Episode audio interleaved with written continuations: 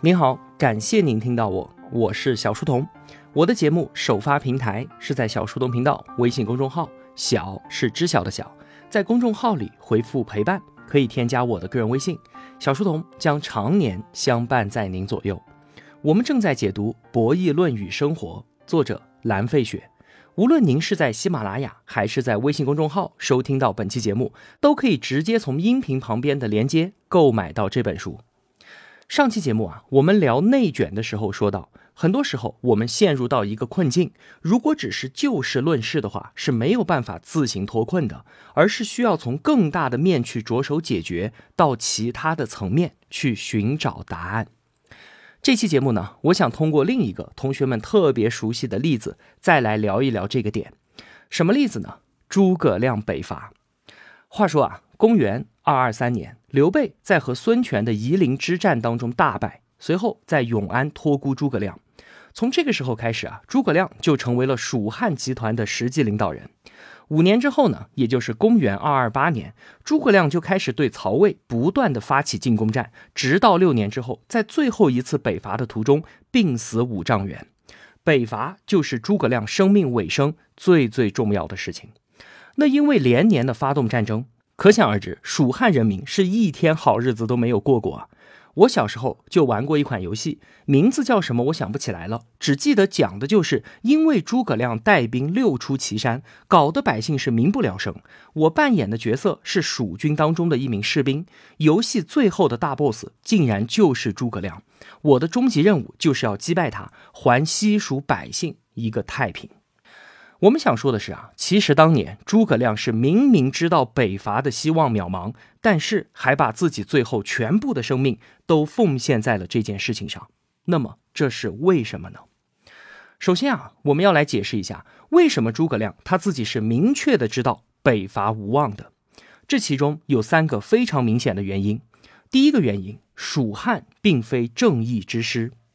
我们看《三国演义》啊，总觉得刘备集团他是代表正义的。他们的使命就是要北定中原，兴复汉室。诸葛亮在接管蜀汉政权的时候啊，曹魏那一边可以说是一片欣欣向荣。于是很多人就写信给诸葛亮，劝他投降曹魏。诸葛亮呢，大义凛然的回了一封信，把他们全部给臭骂了一通。他在信里面说了一句话：“居正道而临有罪。”意思就是说啊，我是站在正义这一边的，而你们呢，都是些历史的罪人。我有天道相助，一定能够成功的。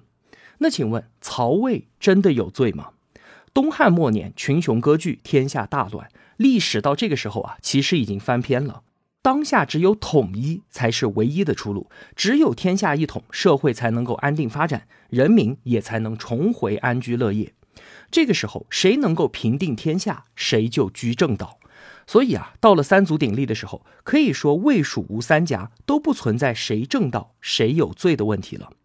我们再退一步说啊，当年你刘备集团占荆州、取益州的时候，人家益州刘璋有罪吗？你怎么把人家的地盘给抢了呢？请问当年你是居的什么正道呢？所以啊，所谓的正义之师，只不过就是一个政治口号罢了。第二个原因是益州非进取之地。当年诸葛亮年轻的时候，隆中对他的战略规划是从荆州出兵图天下。后来呢，关羽大意失荆州，就已经彻底的失去了战略进攻的要地了。益州这个地方啊，它的中间是成都平原，周边全部都是崇山峻岭，易守难攻，蜀道难，难于上青天嘛。军队是很难出去的。从之后的北伐战争，我们也能够看到，就算军队出得去，你的粮草补给也很难跟上。司马懿就是看准了这一点，据守不战，同时呢，打击蜀军的后援补给，就能够很好的遏制住诸葛亮的进攻。蜀汉集团在进了益州、丢了荆州之后，就等于是被困在了一个保险箱里面。在这个地方啊，如果你要关起门来搞经济发展是没有问题的，但是如果你想进取图天下，就太难了。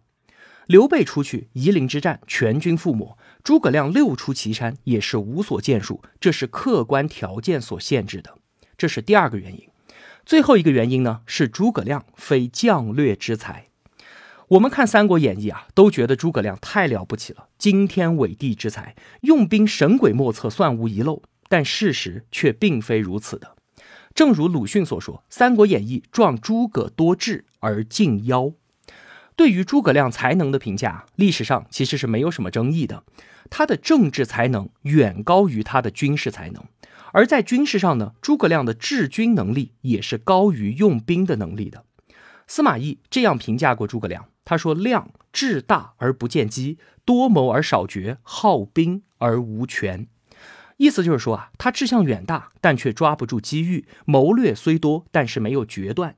喜欢带兵打仗，可是呢，又不懂得随机应变。规规矩矩的打仗，诸葛亮没有问题。但是，一旦发生紧急状况，他的应对是不够的。你看啊，以上三点：蜀汉非正义之师，益州非进取之地，自己非将略之才。那请问这三点，诸葛亮他看得到吗？其实他心里是非常清楚的。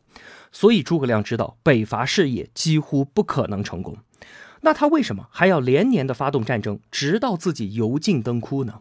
还是那句话，在局部内没有办法回答的问题，就只有到其他的层面去寻求答案了。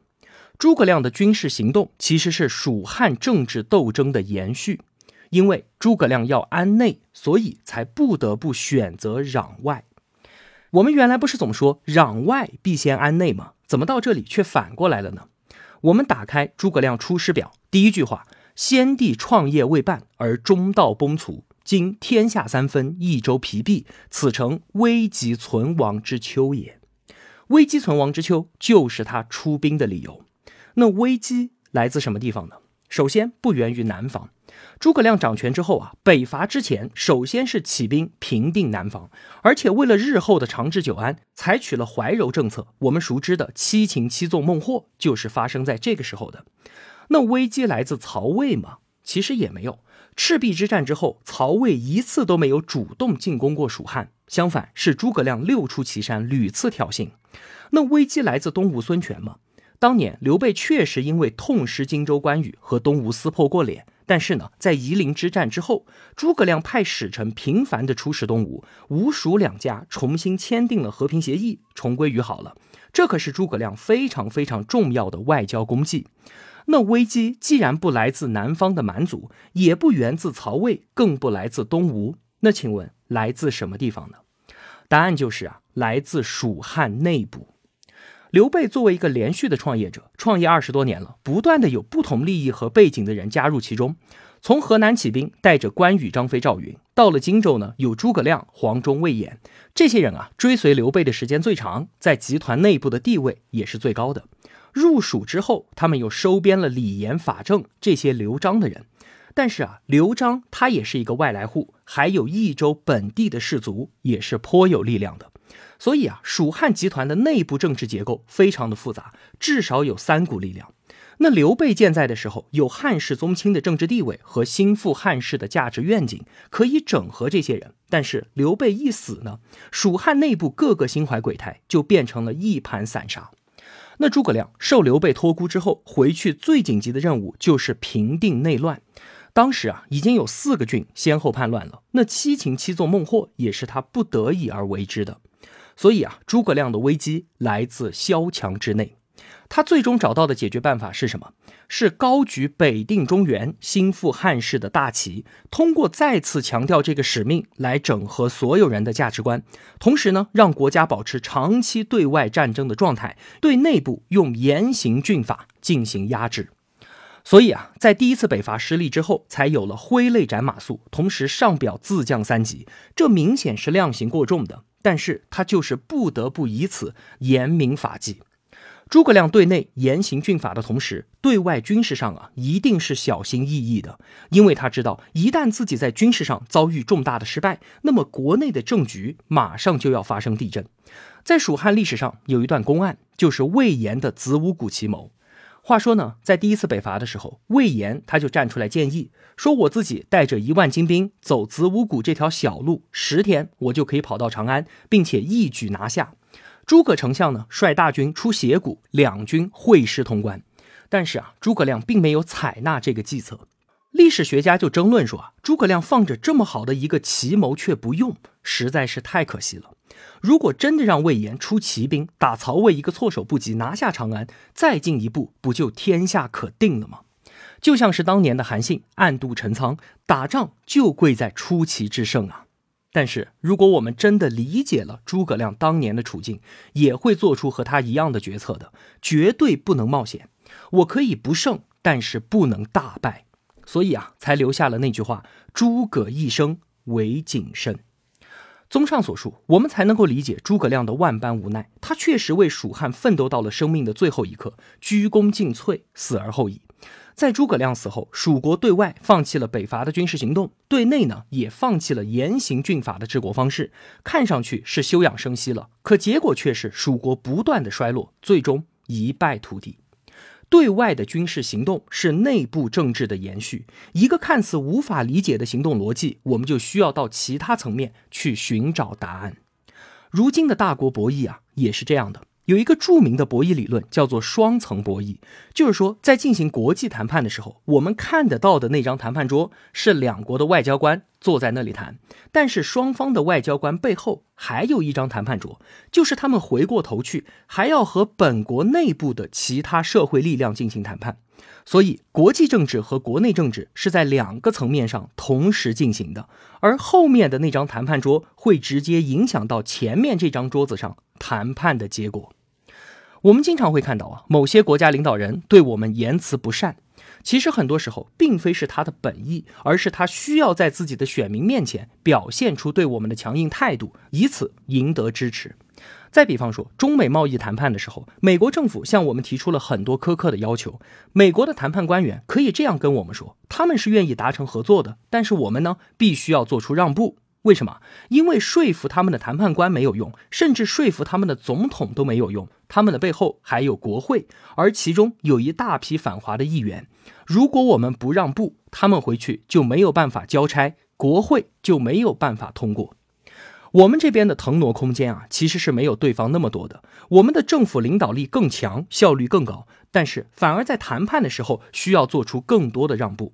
从这个角度来看啊，对方表面上是在示弱。但结果却是更加的主动，取得了更多的好处。那好，我们继续回到书本，接着聊博弈论。在经济学当中，有几个基本模型是和亚当·斯密所说的“看不见的手”的论断是相反的。也就是说，每个人都在追求自身利益的同时，会损害到公共利益。一个基本模型就是我们之前一再聊的囚徒困境，另一个呢是工地的悲剧。话说啊，有一片公共的牧场，人们来到这里开始畜牧，大家都养羊。为了自己的利益最大化呢，每个人都想着我多养一头，然后再多养一头。虽然很快大家都看到了羊的数量快要超过牧场的承载能力了，但是多养一头羊的利益全部都归我自己，而过度放牧的代价呢，是由所有人分摊的。那么自私自利的选择就是无视代价继续养羊，最后生态崩溃，全部羊都要饿死，这个就是工地的悲剧。那么在这个过程当中呢，可能会出现个别能够顾全大局的人，控制住自己的羊群规模，但是别人可不管这么多啊，你少养一只，我反而要多养一只，结果好人永远在吃亏。在残酷的生存竞争当中，因为羊群规模小，好人首先会被淘汰掉，而肆无忌惮的那些人呢，他们的羊群壮大，抗风险的能力反而更强。虽然最后啊，大家都走向灭亡，但是在灭亡之前，坏人的日子是过得最好的。这是不是一个令人非常气愤的结局啊？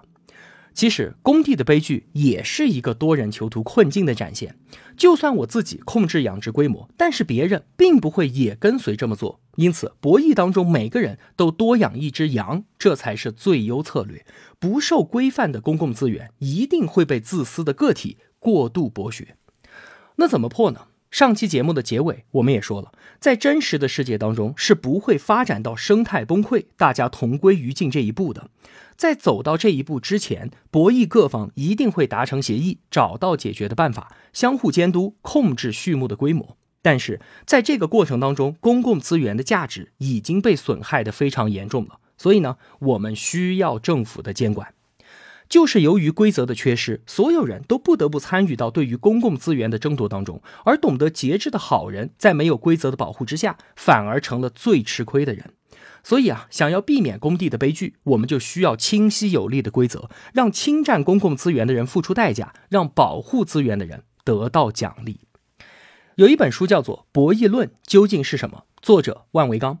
那本书当中啊，有这样一个例子，说美国人喜欢打橄榄球。话说呢，在美国大学橄榄球联赛当中，有一年哈佛大学就发明了一个战术，让队员排列成一个紧密的 A 字形，然后向对方发起冲锋。当年赛季啊，哈佛大学就凭借这个战术获得了碾压式的胜利。但是很快的，其他的球队也学会了这一招，都排成 A 字形发起冲锋。这个时候啊，就产生了一个很大的问题，就是在这样的战术安排之下，球员非常的容易受伤。所有人都害怕受伤啊，但是更想赢球，怎么办呢？大家都不得不承受更容易受伤的风险，这就陷入到一个困局了，对吧？球队自己是难以脱困的，还好这个时候大学联盟站出来了，直接规定不准使用这个战术，用了就惩罚判负。你看。这就是第三方监管。第三方监管的本质是改变博弈的报偿，竞争的格局并没有改变，但是所有球员的健康都得到了保障。还有一个更经典的例子啊，话说一九六七年，美国颁布了这样一条规定，说如果你烟草公司要在电视上面打广告，那么你必须搭配着播出一条吸烟有害健康的公益广告。这条规则啊，对于整个烟草行业的打击是非常大的。为什么呢？因为全国吸烟的人就那么多，如果我不做广告，别人做，我的客户就被别人给抢走了。现在大家都要做广告，都要守住自己的地盘，增加广告支出的费用不说，在公益广告的宣传之下，整体吸烟的人数还会越来越少。所以呢，整个烟草行业陷入到了困境。可是啊，没过多久，另一个规定出现了，说电视上禁止播出任何的香烟广告。这个规定一出啊，整个烟草行业的广告费都省下来了，利润率马上就上去了。没错，这条法规是烟草公司他们自己在国会运作的结果，他们就邀请第三方来监管，以此破除了困境。我们看到啊，有一种困境叫做自由，有一种解放叫做禁止。监管很多时候是避免恶性竞争和公共资源耗散的重要手段。很多的普通老百姓和经济学者对于政府的态度是截然不同的。很多人觉得政府是万能的，什么都指望政府，认为只要政府大手一挥，什么事儿都能够做得成、管得住。而经济学者呢，最拥护的是市场的力量，甚至有原教旨主义的经济学者认为，只要政府监管就是不对的。在经济学内部啊，也会有政府派和市场派之间的争论。我们说啊，真理或许是在中庸之处的。我们要承认，政府它不是全知的，不是大公无私的，它会出错，会有贪腐，可以选择的政策也有很多的限制。而市场呢，它也会失灵，会有囚徒困境，会有工地的悲剧。为了让市场能够有序的发展，政府必须要提供必要的产权保护和管理制度，以及进行利益的二次分配，避免出现贫富极度不均的问题。我们应该关注的焦点是政府和市场之间的界限应该画在什么地方，而不是对一边极力的追捧，对另一边彻底的否定。从博弈论的角度来说，政府也不是什么特殊的存在，它同样也是参与博弈的一方，同样需要运用博弈论来做出更好的决策。那好，今天我们就聊这么多。如果我有帮助到您，也希望您愿意帮助我。我用跨越山海的一路相伴，希望得到您用金钱的称赞。小店里上架了新的商品，愿生活中所有的美好都不被辜负。小店期待您的光临。我是小书童，我在小书童频道与您不见不散。